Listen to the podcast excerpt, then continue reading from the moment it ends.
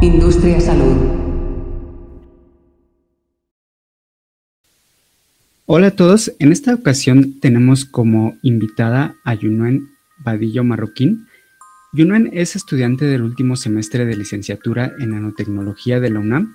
Actualmente está realizando su tesis en el Laboratorio de Biotecnología de Algas del CICESE, en donde busca maneras más eficientes de producir lípidos para biodiesel a partir de microalgas.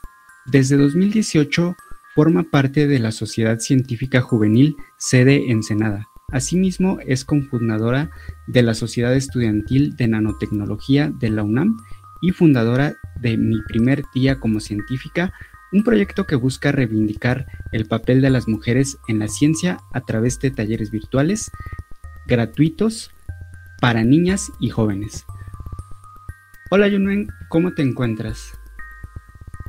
Hola, ¿qué tal Hugo? Este, muy bien, muchísimas gracias por la invitación a este programa. La verdad estoy muy contenta de estar aquí contigo. No, muchas gracias a ti por aceptar la invitación y sobre todo por darte el tiempo de compartirnos estos temas tan interesantes. Y me gustaría saber si tienes algo que agregar adicional a lo que ya hemos comentado acerca de tu perfil. Sí, pues eh, desde que inicié la licenciatura he estado bastante metida en pues todo lo relacionado con divulgación científica y pues es algo que me apasiona bastante, ¿no? Entonces por eso eh, pues mi perfil se ha centrado más en todas estas agrupaciones, asociaciones que están pues ven por el bien de distintas eh, agrupaciones, por ejemplo niñas, niños, jóvenes, adultos y pues eso es algo que me gusta bastante y pues que me gustaría seguir haciendo. Claro, muy interesante el, proyecto. Vamos a hablar de ello más adelante. Gracias por compartirnos este complemento acerca de, acerca de ti. Y bueno, me gustaría saber, me llama mucho la atención que tú llamas que tienes, bueno, que tú mencionas que tienes bastante pasión por lo que haces, pero ¿de dónde surge el que tú hayas llegado a tener, por una parte, este interés por ah, la, nanotecnología, que es eh, la carrera que actualmente estás por concluir, y sobre todo por la difusión científica. Cuéntanos de dónde surge.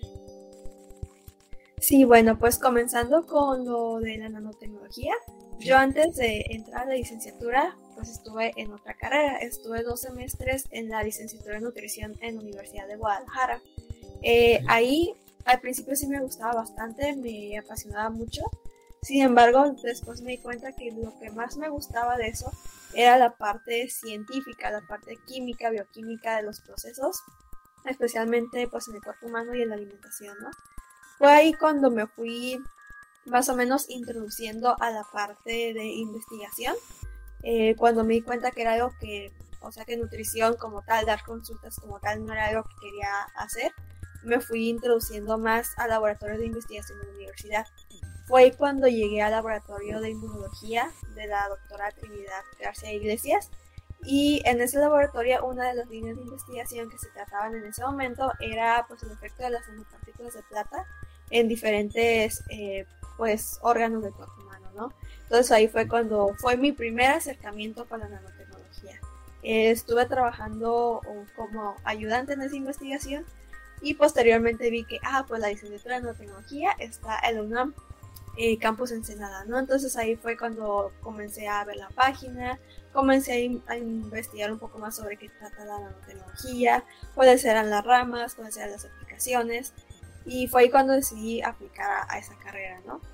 Posteriormente, pues estuve trabajando en diversas investigaciones también, tanto en la Universidad de Guadalajara como pues, externamente en estancias de investigación eh, centrada un poco más en lo biológico, ¿no? Estaba más centrada en biomedicina.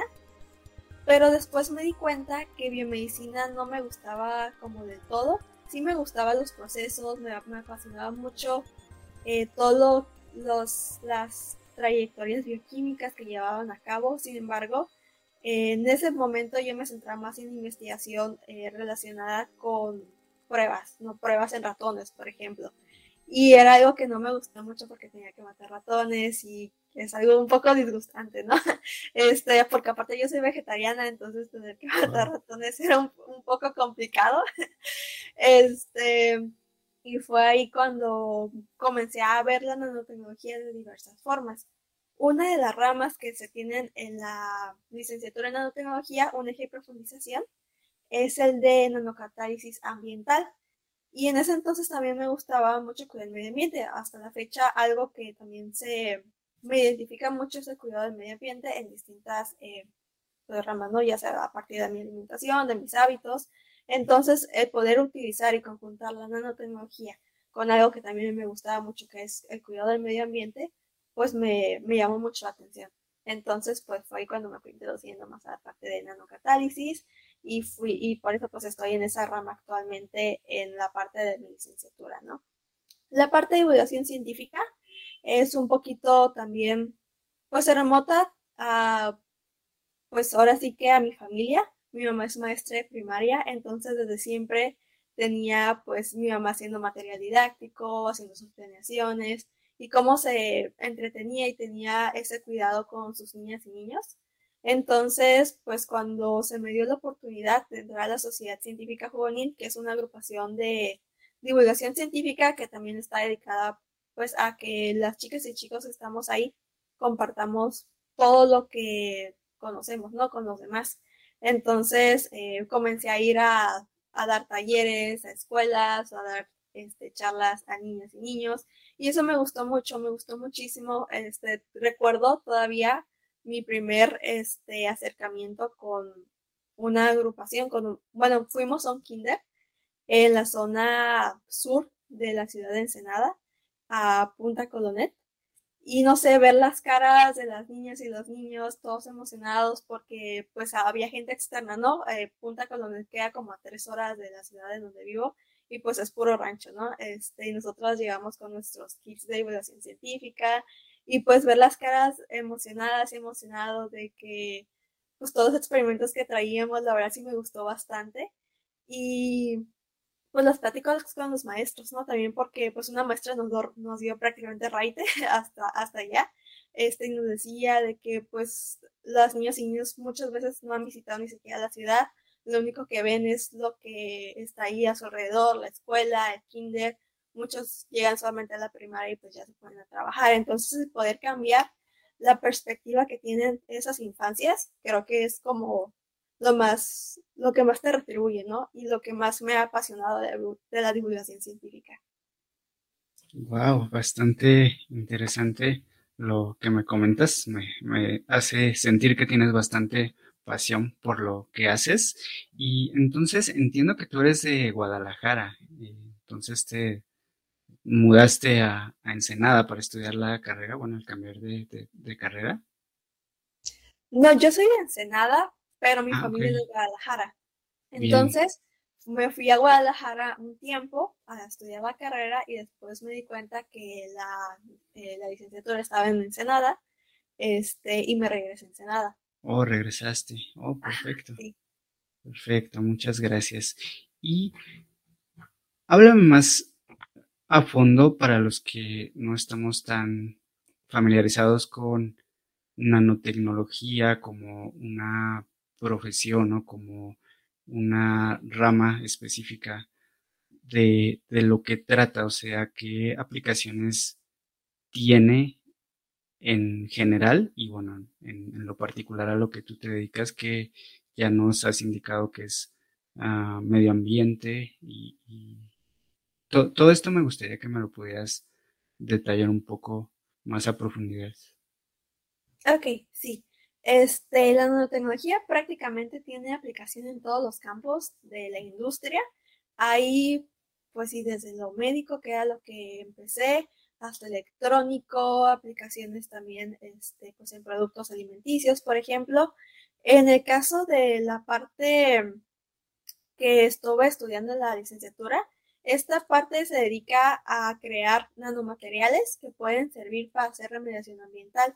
Por ejemplo, eh, crear algún, alguna nanopartícula metálica que pueda remover, o sea, metálica como imán, que pueda remover eh, otras impurezas del agua, por ejemplo.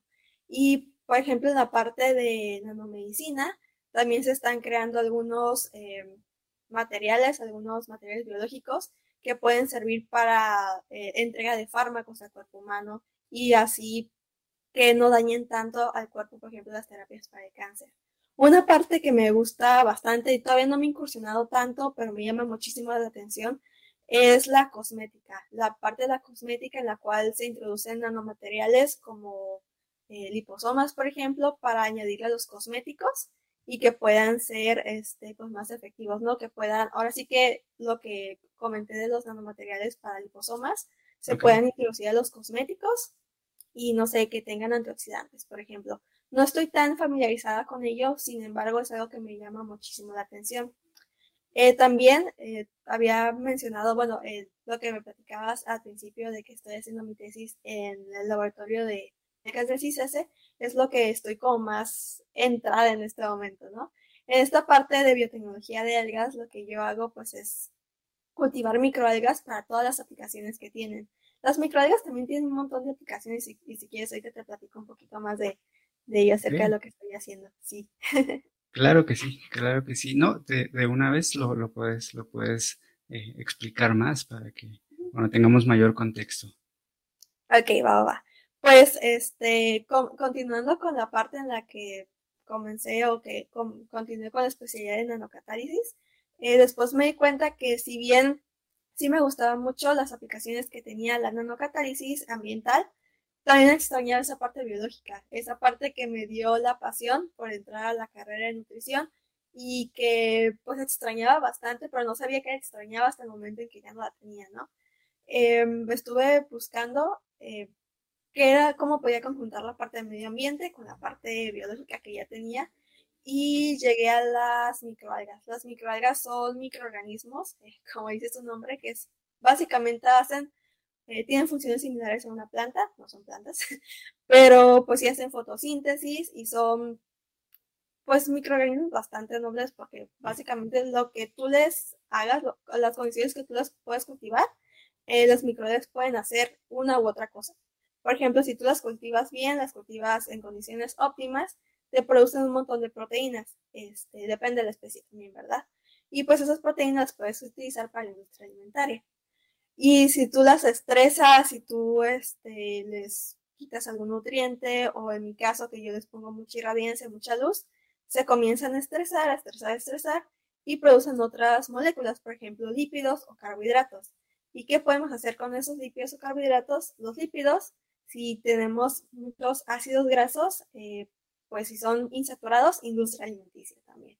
Si son saturados, biodiesel y los carbohidratos los podemos utilizar para otros biocombustibles como biotanol. Entonces, básicamente es una pequeña mini industria lo que se puede hacer con una microalga y por eso también me, apasiona mucho todo el universo que hay detrás de eso.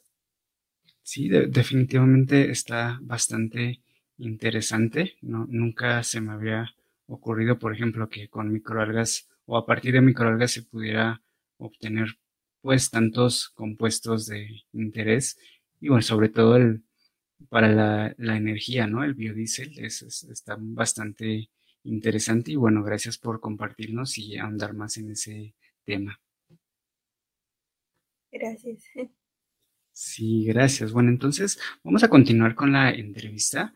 Me gustaría que, que me puedas indicar eh, dentro de tu, entiendo que estás en los últimos semestres de, tu carrera y que estás eh, muy enfocada al proyecto de investigación. Me gustaría que, me pudieras comentar cuál es tu día a día, qué haces en, el laboratorio, a lo, a lo, que te dedicas en general. Ok, en el laboratorio en general, pues ahorita estoy trabajando en mi tesis. Em, y en paralelo con eso estoy trabajando en otra investigación como becaria. En mi tesis lo que hago, o lo que me he dedicado en estos meses, es cultivar microalgas, primero en un fotobioreactor, que más que no es como una pecera gigante, como este vuelo. Este está pues bastante grande y ahí cultivo mis microalgas. ¿Qué hago después? Las estreso con mucha luz y así veo y estoy haciendo mediciones, estoy haciendo mediciones diarias acerca de cómo van sus, con sus proteínas, con sus lípidos, con sus carbohidratos, cómo van creciendo, cómo va su pH, Entonces, pues básicamente es como mi bebé, este, donde pues diario le estoy checando, estoy checando y le estoy viendo qué es lo que le sucede, este, y cómo va con su crecimiento. En esta parte, en este momento, eh, ya llegué a, la, a mi primer avance de tesis, entonces, pues básicamente a lo que voy a ver ahorita es primero eh, solucionar los problemas, algunos problemitas que tuve en el transcurso de investigación para ver este, qué pasó y después ya comenzar con los análisis estadísticos, ¿no? En la segunda investigación en la que estoy trabajando eh, como becaria es ahora sí en el Centro de Nanociencias y Nanotecnología de UNAM, que es donde estoy estudiando estoy ayudando a sintetizar nanomateriales que se pueden poner en mascarillas para, para que estas fueran, eh, para que estas pudieran matar al virus de COVID-19. Este proyecto ya tiene un poquito de tiempo, pero pues yo estoy ayudando en la parte de la síntesis de nanomateriales. Ah, ok. Cuéntame más del segundo proyecto. Es, es nanomateriales para mm, para matar el, virus, en este caso de, bueno, del, COVID, el causante del COVID-19, ¿correcto? Eh, ¿qué, aplicaciones tendría ahí o cómo, cuál es el fundamento? Sí, yo me, yo me estoy dedicando a sintetizar eh, sílices, eh, sílices eh, mesoporosas específicamente, pero este proyecto es bastante grande. Este, muchos investigadores del centro de investigación donde están trabajando están sintetizando diferentes nanomateriales, eh, pues depende de su área de investigación, ¿no?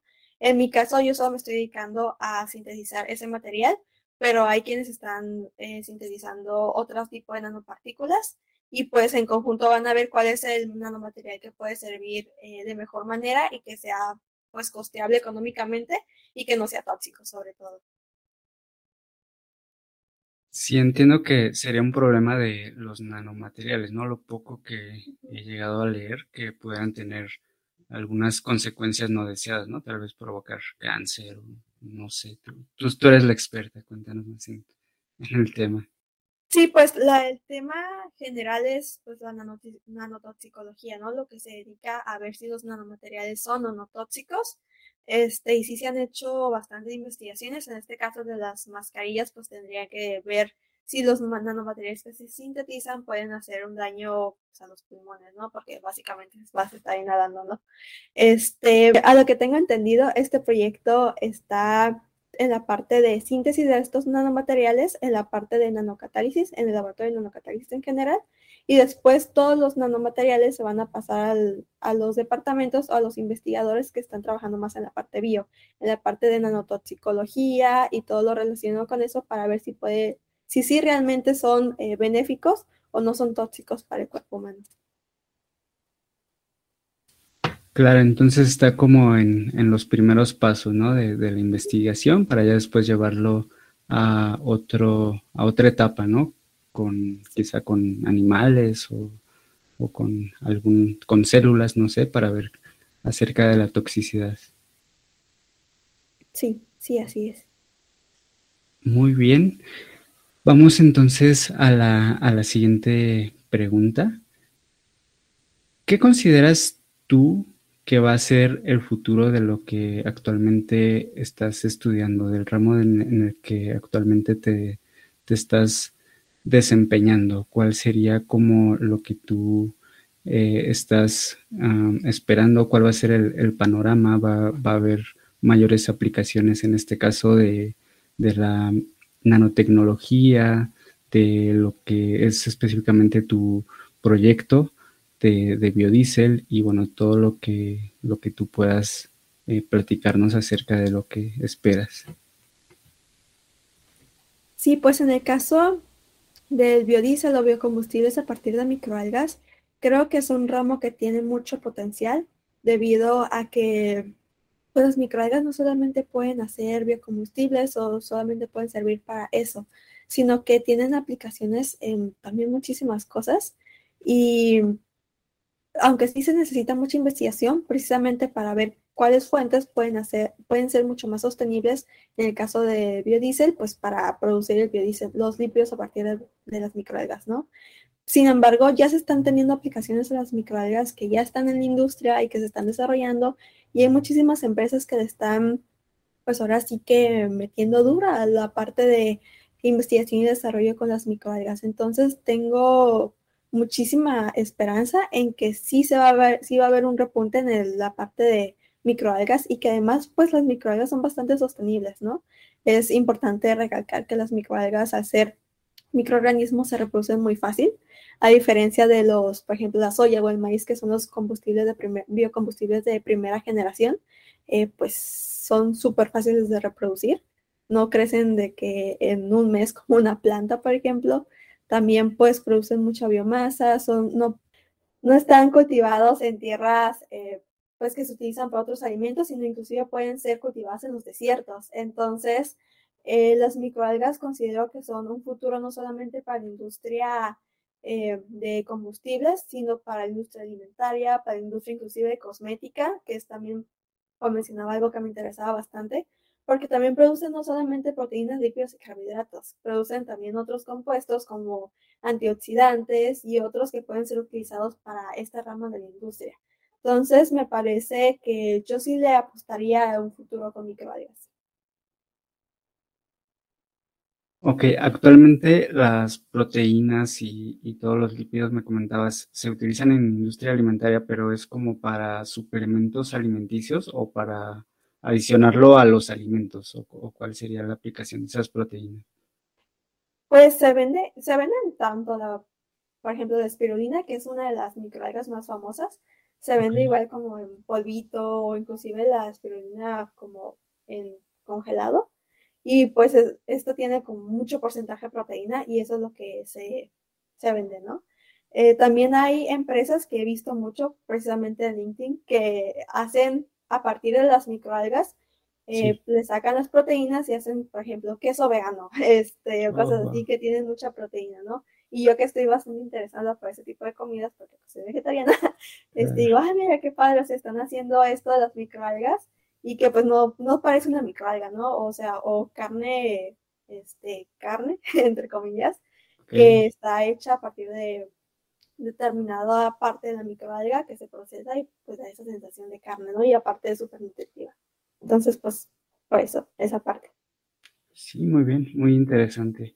Creo que eso va a estar eh, relacionado ligeramente con la siguiente pregunta. Y es, uh, ¿Tienes algún plan de algún emprendimiento actual o a futuro?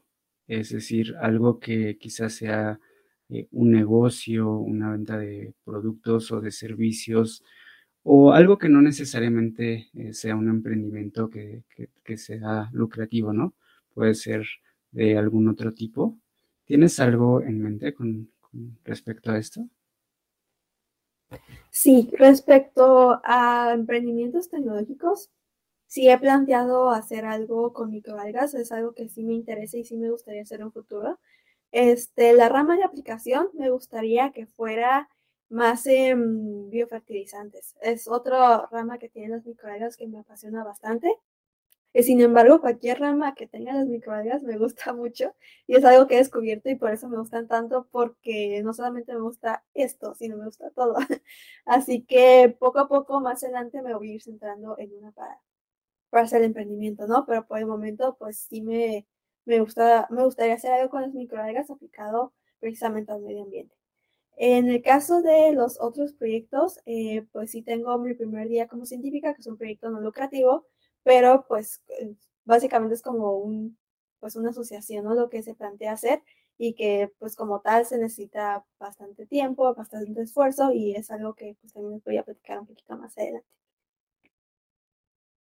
Claro que sí, muchas gracias. Ahorita pasamos ya de lleno a, ese tema. Y me gustaría saber, esto es un poco más, más personal, ahí depende de, de ti, qué tanto quieras profundizar o externar. ¿A qué dedicas tu tiempo libre? Pero me refiero a, dejando también de lado el, tema de, de, mi primer día como científica, que, definitivamente es tiempo libre, pero vaya, yo me refiero más a qué haces cuando no estás eh, haciendo algo académico o, del proyecto. ya sea con tu familia, con tus amigos, hobbies, deportes, etcétera. Me gustaría que me platicaras al respecto. Sí, claro. Este, desde pequeña me gusta mucho leer. Es algo que disfruto bastante, disfruto demasiado. Y si no estoy, si no leo en el día, no me siento a gusto. Y pues por las noches solo leer, este, antes de dormir se me quedó la costumbre de que, sí, o sea, literal, si no, si no leo no puedo dormir bien. Entonces, pues siempre tengo un libro en mi cabecera. Eh, me gusta mucho leer eh, literatura, literatura. Este, me gusta mucho eh, la literatura hispanoamericana, es algo que también me, me, me, apasiona mucho desde la secundaria, me acuerdo que me gustaba mucho ese tipo de libros. me gusta mucho cocinar, me gusta explorar mucho en la cocina, pues nuevas formas de hacer recetas vegetarianas, este, ver recetas también pues en internet, ¿no? Para poder reproducirlas en mi cocina. Me gustan mucho las plantas. En este momento tengo un poco descuidado mi jardín porque la tesis me ha absorbido bastante, pero me gusta mucho cuidar mis plantas. Tenía pues mi tomatera, mis plantas de lavanda, mis plantas de chiles, este, y era una parte de mi rutina las mañanas, ¿no? Cuidar mis plantas, ver cómo van. Este, me gusta mucho también hacer ejercicio. Eh, antes corría mucho más, ahorita estoy volviendo a, agarrar la condición que tenía antes porque por la pandemia pues dejé de hacer, pues sí, dejé de hacer ejercicio, este, pero me gusta mucho la sensación de correr, ¿no? Este, también en la pandemia comencé a bailar belly dance. Es algo que ahorita pues también por la tesis lo tengo un poquito varado, pero me gusta mucho también esa, esa parte del baile, ¿no? Y esos serían como mis hobbies. Muchas gracias, muy interesante. Veo que tenemos varios puntos. A mí no, no me da tanto tiempo de, de leer, pero bueno, trato de, de leer algo de vez en cuando. También hago ejercicio regularmente Ah, cocina, también me gusta la cocina, aunque no sé muchos platos ah, específicos, pero sí en general me gusta la cocina. ¿Y cuál, cuál otro mencionaste? El de... Ah, las plantas, claro. Aquí tengo la plantita aquí atrás y bueno, tengo varias, varias plantas que bueno, de repente las, las estoy cuidando y todo. Y bueno, me da, me da mucho gusto que, bueno, aparte de, lo que haces, bueno, tengas algunos otros, pues sí, otra, otras actividades, ¿no? Adicionales, creo que eso complementa bastante. Y bueno, me, me interesa saber qué, qué, estás leyendo actualmente o qué, qué, qué lees usualmente o qué autores recomiendas o qué libros. Sí, ahorita estoy leyendo una, pues es un libro gigante, es como una antología de mujeres, eh, pues escritoras, en el periodo pues del boom latinoamericano más o menos.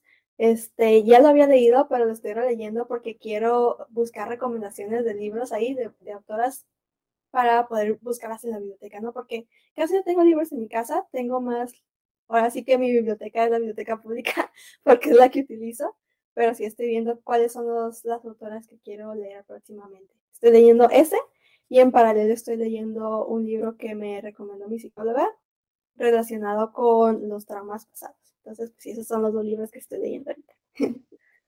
Muy bien, muchas gracias por, por complementarnos y por sus recomendaciones. Vamos al, a la siguiente pregunta y que está relacionada pues con, con lo que ya, ya platicamos en, en la pregunta anterior pero me gustaría saber a dónde recurres para mantenerte actualizada. Actualizada, eso sí tiene que ver con, la parte académica y, con la profesional. Y para mantenerte, pues sobre todo inspirada. Ya hemos hablado como de libros, pero me gustaría saber si más allá de eso eh, escuchas algún podcast o algún blog, algún canal de, de YouTube, no sé, videojuegos, algo, algo similar. Ok, este, para mantenerme inspirada y actualizada, suelo usar mi red social de LinkedIn, porque pues sigo, para empezar, sigo como muchas páginas y muchas empresas relacionadas con microalgas. Entonces me aparecen eh, pues las nuevas, los nuevos productos que sacan, los nuevos productos que están en desarrollo, quiénes son las personas que están ahí, este, pues desarrollándose en ese campo. Y creo que esa es una parte que sí me mantiene actualizada al momento. O sea, no solo es como que un paper que salió en el 2020 o en el 2019, este, que dice la información, sino que está ahora sí que en tiempo real y se está actualizando cada vez que actualizo mi feed, ¿no? También sigo pues a páginas que, bueno, en LinkedIn sí hay como varias páginas que suben como frases motivacionales y me gustan mucho esas frases de LinkedIn porque me siento como señora, pero pues sí sirven, ¿no? Sí sirven esas frases como para mantenerte inspirada y pues muchas las pego en mi cuarto, las tengo ahí pegadas para pues recordarme, ¿no? Que pues cuáles son las cosas que pues pueden pasar y pues cuáles son las frases que puedo eh, pues ayudarme para sobrellevar las cosas que estoy sobrepasando en ese momento. Eh, para mantener la inspiración como tal, pues utilizo esas frases. Eh, escribo en mi diario también como para hacerme mi propio feedback, para recargar todos los sentimientos que tengo, este, pues ponerlos ahí, ¿no? Y ahora sí que volver al día siguiente y pues con nuevas energías, con nuevas eh, pues, actitudes también. Y pues también voy a terapia, ¿no? Esas son como las, las partes que, que me ayudan. Súper bien, súper bien, muy buen tip el de, de las frases de, de LinkedIn. Eh, eh, he visto varias, pero bueno, no, no, no, no hago eso de, de guardarlas, pero sí, es, es bastante, es una, digo, creo que con muchos colegas he coincidido que es una fuente bastante completa de, lo que está pasando en muchos temas. Yo me dedico más al tema de, la salud, específicamente a dispositivos médicos, pero definitivamente en LinkedIn se encuentra, en, LinkedIn o LinkedIn, se encuentra pues lo más, lo más interesante, eh, cuestiones que no están tan a la mano en otros lugares pues colegas lo, comparten, eh, como tú mencionas, las compañías y, todos los que están en el ramo específico de cada materia, pues están ahí. Creo que tiene bastante auge ahorita en, México, sobre todo a partir de la pandemia. He visto que mucha gente se empezó a incluir a, a esta red. Y bueno, a mí me parece bastante útil también y bueno, todo lo que, todo lo que has comentado adicionalmente, ¿no? El de escribir, el de eh, eh, asistir a terapias y, todo esto, bueno, me parece bastante interesante y bueno, veo que, tú lo hablas con bastante seguridad, entonces creo que será un muy buen tip para todos los que son eh, estudiantes o que se dedican a la académica o en general para todos, ¿no? Creo que es bastante, bastante útil y bueno, es una de las de los objetivos también de, este podcast. Y antes de pasar a la siguiente, a la siguiente sección, que bueno, es como la parte 2 y que ya nos vamos a centrar en el tema que, por una parte eres experta y que llevas ese proyecto, me gustaría que, me hables acerca de, de los de las asociaciones, perdón, o comunidades a las que perteneces y bueno, ¿qué, qué importancia tienen? ¿Qué rol juegas tú dentro de la organización que, nos comentabas?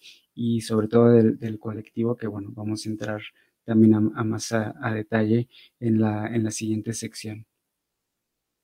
Sí, claro. Este, pues la Sociedad Científica Juvenil, que es la primera agrupación a la que entré, es el grupo de divulgación científica más grande de México, que orgullosamente nació aquí en Ensenada. Eh, los los chicos y las chicas que lo fundaron estaban en la preparatoria, eh, curiosamente la misma preparatoria en la que yo estuve, Cebetis 41, este, y pues comenzaron a hacer esta agrupación de divulgación científica, ¿no? Y de ciencias como para compartir sus conocimientos. En los 80 este grupo inició en los 80 eh, actualmente quienes lo fundaron ya están, eh, ya son investigadores, ¿no? Ya tienen incluso otra fundación que ya es como para investigadores este, y pues hacen sus investigaciones en el Instituto de Astronomía también de Donante, aquí en Senada. Eh, y pues sí, son bastante exitosos también en su ramo.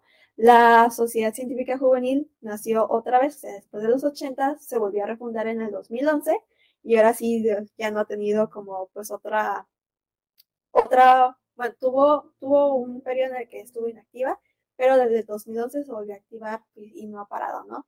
Eh, comenzó la sede Ensenada y después como aproximadamente, no sé, como el 2018 más o menos, 2017, iniciaron las otras sedes, ¿no? A nivel nacional y comenzó a expandirse, expandirse, expandirse.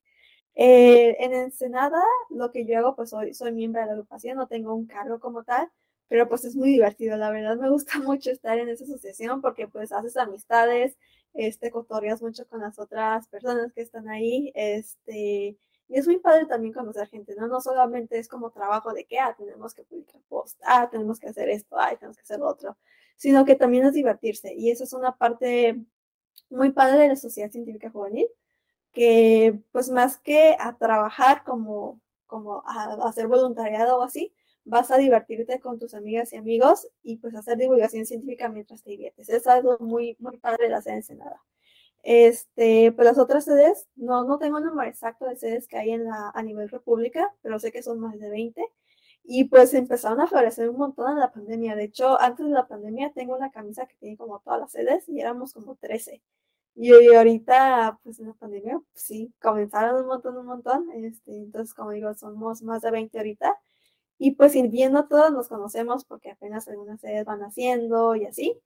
Este, sí ubico como a varios de que, ay, es de la sede de Oaxaca, ay, es de la sede de Yucatán, ay, es de la sede de tal, ¿no? Entonces es muy, es muy padre y muy bonito ser parte de la SSJ y pues conoces a mucha gente.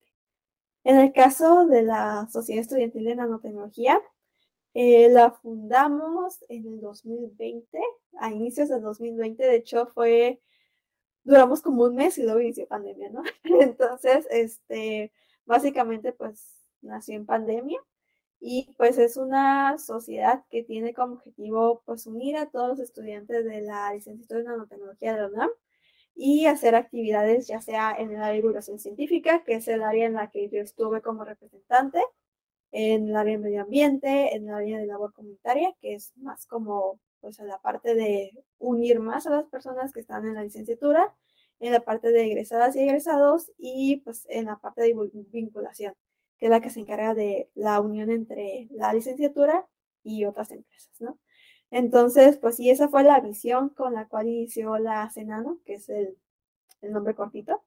Y actualmente, pues sí estamos más enfocadas también en medio ambiente y en divulgación científica, que son las áreas que más están así.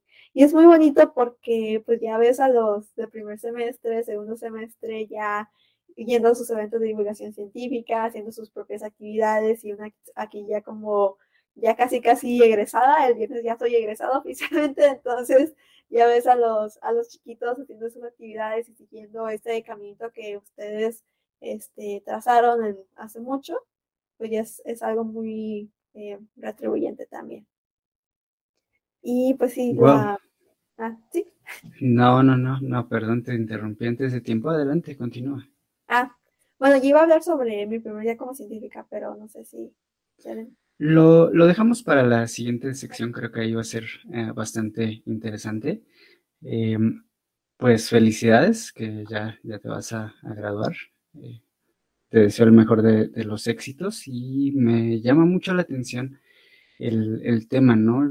Yo, yo, yo, ya tiene algunos años que he egresado y, a, pesar de que yo, yo también soy de la UNAM, de la Facultad de Química específicamente, y sabía que existía la sociedad tanto de sociedad estudiantil y específicamente de químicos farmacéuticos, yo soy químico farmacéutico, pero en realidad nunca estuve tan involucrado y bueno, me, da mucho gusto que, comentas que, bueno, hay este tipo de, sociedades y que tienen mucho auge, porque bueno, eso pues va a dar un plus a todos los, tanto a los estudiantes como a la ciencia en general en, en México y me surge la duda, ¿qué necesita alguien para poderse incluir en, una sociedad como la que tú estás eh, involucrada? Eh, sobre todo la, sociedad,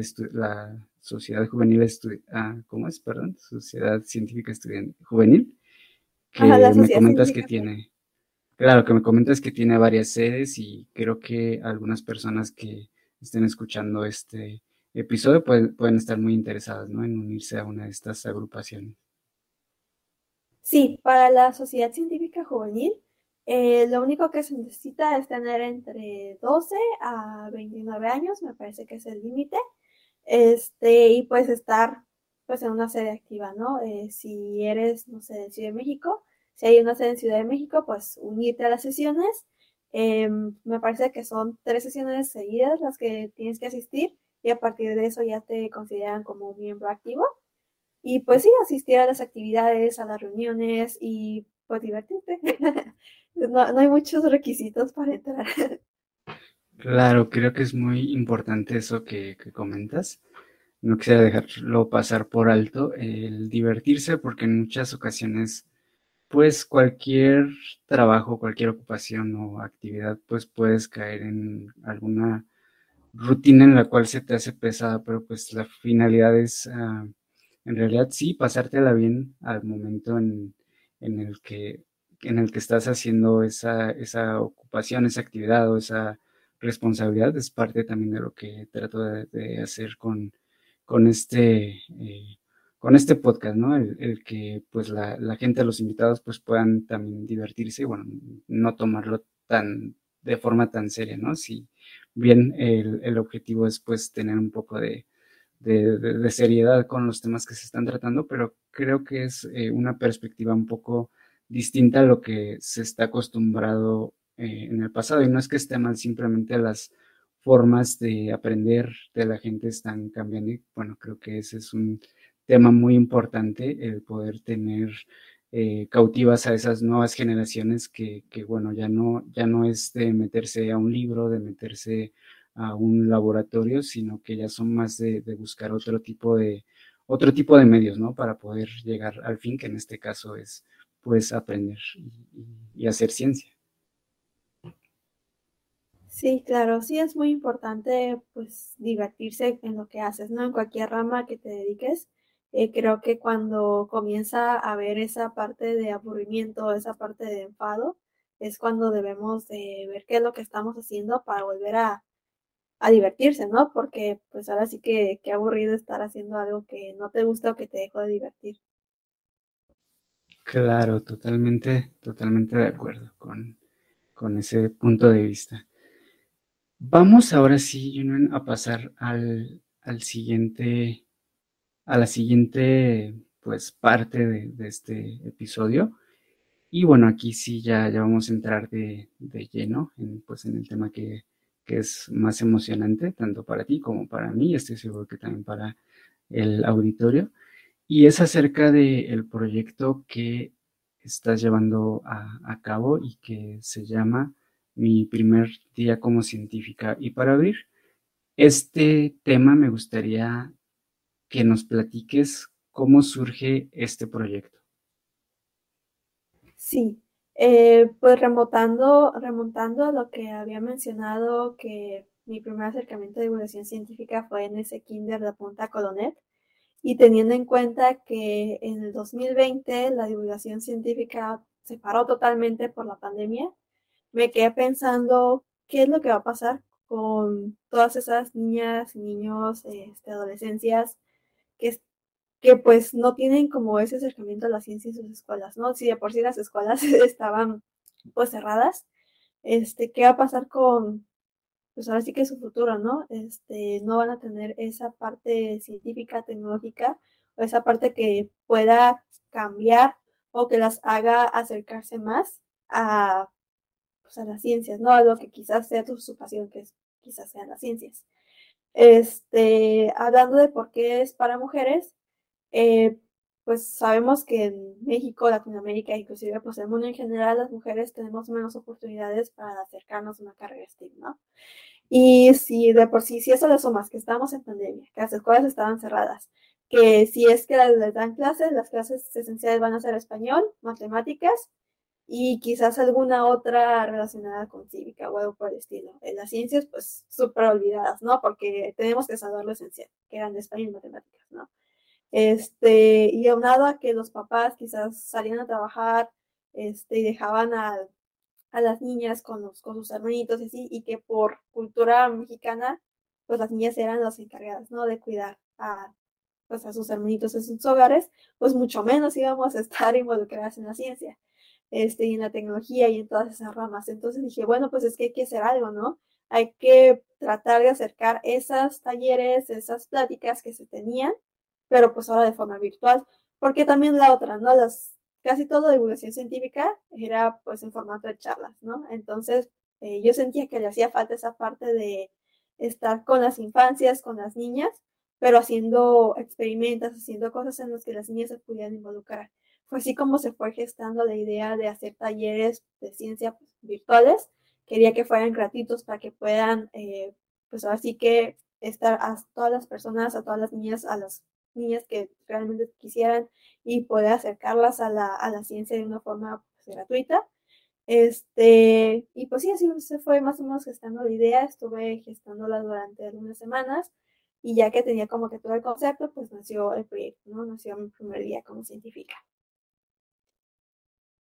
Wow, bastante interesante y muy claro la forma en la que tú planteas la problemática y sobre todo haces la propuesta y bueno, lo, lo resuelves, ¿no? Entonces, eh, me, me, parece bastante, no sé, bastante admirable la, la, forma en la que, sobre todo, te das tiempo, ¿no? Veo que estás ocupada pues con la tesis, con las sociedades, con, con tus propias ocupaciones y bueno, aún así te das el tiempo para poder fundar este proyecto y bueno, resolver un, un problema que, que que tú has identificado y bueno, hacerlo de, de una forma pues bastante divertida, ¿no? Como lo comentas y, y, que bueno, ese acercamiento a los niños, bueno, entiendo que no es exclusivo, o sea, aunque está eh, enfocado más hacia niñas por, por el tema que, que comentas, pudiera tomarlo, entiendo, un, un, niño, ¿no? Tampoco es excluyente o, o, o es el... No, sí, es solamente para niñas y adolescentes. Es para niñas. Ajá, ok. Sí. Ah, perfecto. Gracias por, por aclarar ese, ese, punto. Y lo que, lo que me queda como siguiente pregunta es, ¿cuál es el alcance que ha tenido? ¿Cuál es el, digo, lo poco que, que he tenido oportunidad de, de, seguirlos? Veo que ha sido bastante exitoso, pero me gustaría que nos platiques acerca del el alcance real que ha tenido este proyecto. Sí, eh, pues ahorita estamos preparando la tercera edición pero la primera edición tuvimos eh, un alcance de 80 niñas y estuvimos en 20 talleres diferentes. Estuvo muy padre porque la mayoría de las niñas tomaron eh, todos los talleres. Okay. Este, estuvo muy bonito porque sí, o sea, las veíamos en uno y en otro y en otro y súper emocionadas todas. Y pues en esa edición tuvimos 80 niñas. En la segunda edición tuvimos 180, wow. y tuvimos 60 ta talleristas y 20 talleres. Y en esta tercera edición esperamos tener un alcance de aproximadamente mil niñas y adolescentes. Wow. Eh, y podemos, eh, tenemos 100 talleristas, las cuales van a estar divididas en aproximadamente 50 talleres. Eh, y pues esos 50 talleres pues se van a estar dando durante varias ocasiones para que pues las niñas puedan entrar, ¿no? Y estos están divididos por rango de edades. En la primera edición aceptamos a niñas de 9 a 11 años, Uh, aceptamos también a unas, unas niñas que eran un poquito menores porque nos comenzaron a llegar mensajes de que no, oye, mi niña tiene 8 años o 7 años, no puede tomar. Este, y pues ya hablando con las talleristas, pues también se adaptaron algunos talleres para ellas, ¿no? En la segunda edición, precisamente por eso de que nos estaban pidiendo que agregar rangos más pequeños, pues dijimos, no, pues entonces ahora desde 6 años hasta 11, ¿no? Que es básicamente como la primaria.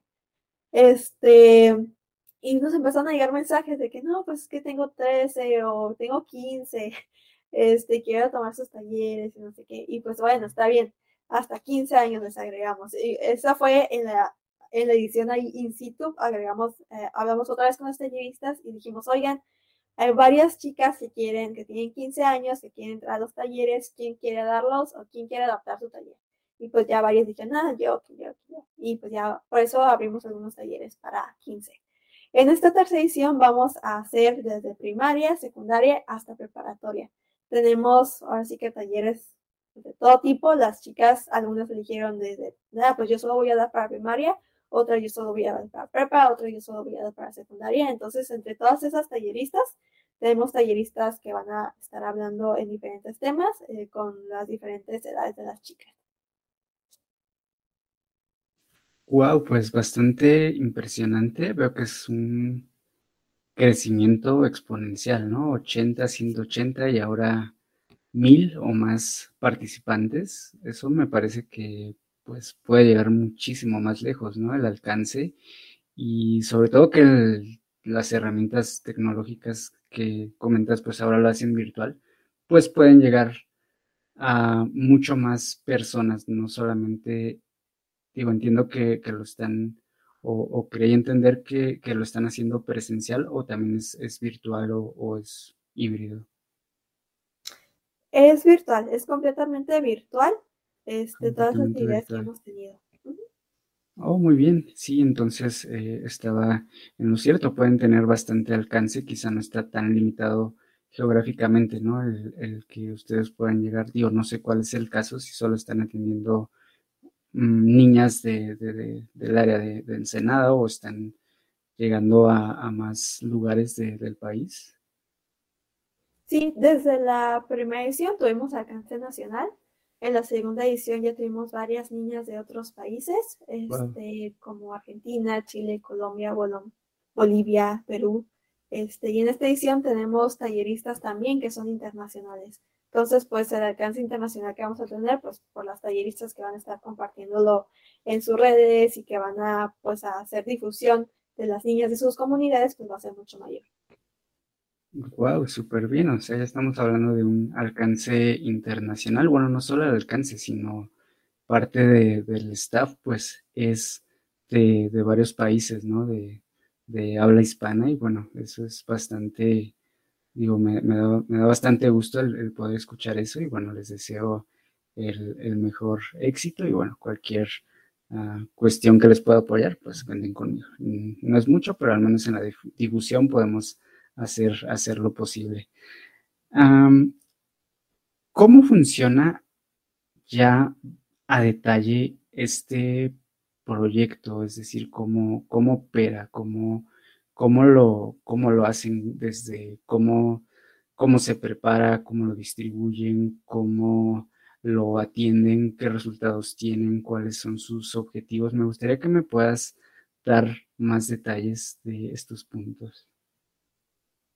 Sí, pues ahora sí que como un proyecto comunitario hemos estado pues trabajando de la prueba y error. Cada una de las eh, ediciones hemos organizado la forma más óptima en este momento de pues distribuirnos la gestión de, la, de todo el evento. En esta tercera edición ya estamos pues más, eh, tenemos muchísimas más, muchísimas más manos que nos están apoyando. Entonces nos dividimos por áreas. En el caso del área más grande, pues obviamente son las talleristas, que tenemos más de 100. Entonces tenemos cinco coordinadoras de talleristas que nos están apoyando tanto en revisar las planeaciones, este, en aclararle dudas a las talleristas, etcétera. Y pues esa área ahora sí que es como, pues se, autogestiona sola, entonces pues las talleristas, este, pues si tienen alguna pregunta, algún comentario, pues se lo dicen a las coordinadoras, ¿no? Las otras áreas que se han estado gestando conforme ha crecido el proyecto, ha sido, por ejemplo, administración de datos, que son las chicas que nos apoyan con todo lo relacionado a los links de Zoom que se van a dar a las, a las niñas, a, todos los datos eh, de correos, información, todo eso lo tienen ellas. Y pues cualquier cosa que se necesite, como alguna constancia, alguna, algún justificante, pues lo van a emitir ellas. También tenemos redes sociales, pues que redes sociales es muy importante para la difusión del proyecto.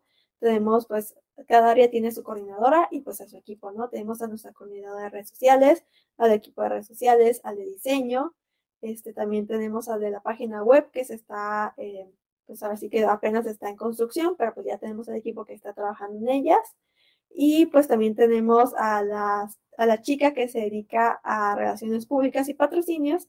Y finalmente tenemos a la dirección y la subdirección general, que está mi compañera Alain y yo como la directora.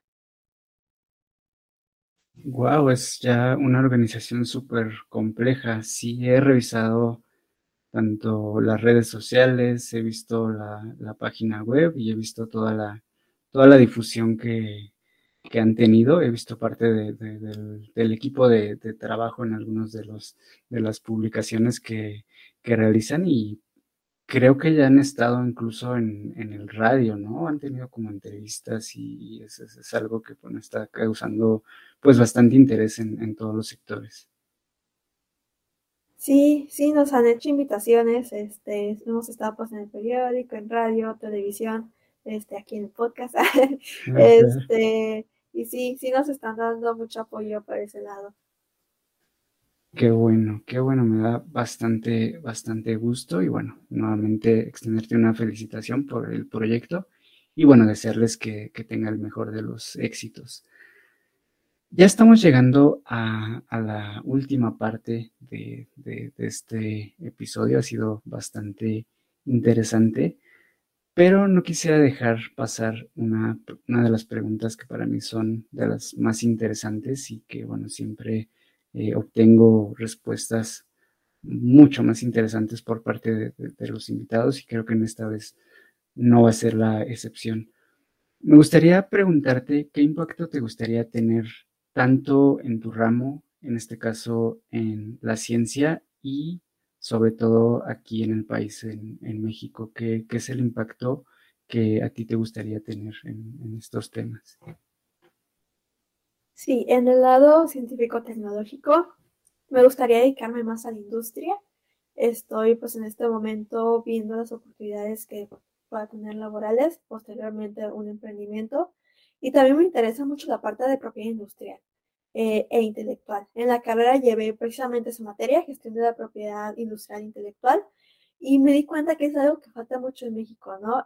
tenemos investigación de calidad, sí, sin embargo, también es necesaria esa parte de pues, las patentes, de dar ese siguiente paso a que no se quede solamente en un paper. Entonces, esa parte es la que sí me gustaría desarrollar más eh, laboralmente también, en la parte de pues ver cómo puedo hacer ese pues ese match entre la industria y la ciencia, ahora sí que si bien sí es aplicada, aún no se ha aplicado a nivel industrial.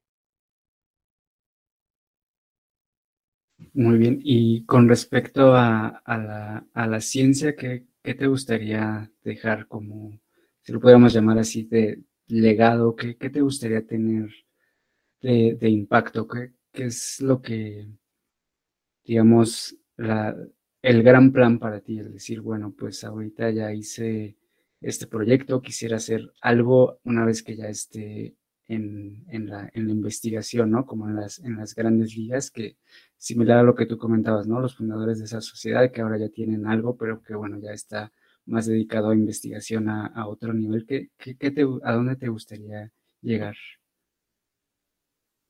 Pues en esa parte sí me gustaría llegar a pues estar más involucrada en lo de las microalgas, pero pues ahora sí que, pues sí, industria, eh, crear pues mi industria de investigación y desarrollo en el cual podamos tener ese impacto industrial eh, relacionado con el medio ambiente. También, como mencionaba anteriormente, las aplicaciones de las microalgas son infinitas y si puedo hacer una aplicación de las microalgas eh, relacionada a darle solución a una problemática del medio ambiente, ya sea al sector agrario o al sector energético, la verdad estaría fascinada con poder hacer eso.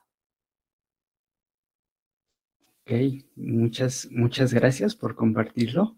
Bastante interesante todos estos temas que nos has compartido. Me gustaría saber si te gustaría agregar algo más acerca de, lo que hemos tratado durante todo este episodio. Eh, sí, pues, eh, pues nuevamente reiterando pues, el agradecimiento por la invitación. Y pues también que sigan si hay alguien que les gustaría inscribir a su hija, a su sobrina, a su prima, a los talleres, pues que siga al pendiente de las redes sociales, porque la convocatoria ya casi sale, entonces los lugares se nos van como pan caliente, así que aprovechen para checar eh, nuestras redes sociales de forma diaria hasta que salga la convocatoria. Claro, gracias. Y aprovechando, me gustaría que nos compartas los datos de contacto, tanto tus datos si estás abierta a alguna colaboración en alguno de, los proyectos que, tienes o bien los del proyecto en específico, que sería mi, idea como científica, para que, bueno, la gente que nos escucha pueda eh, ubicarlos más fácilmente.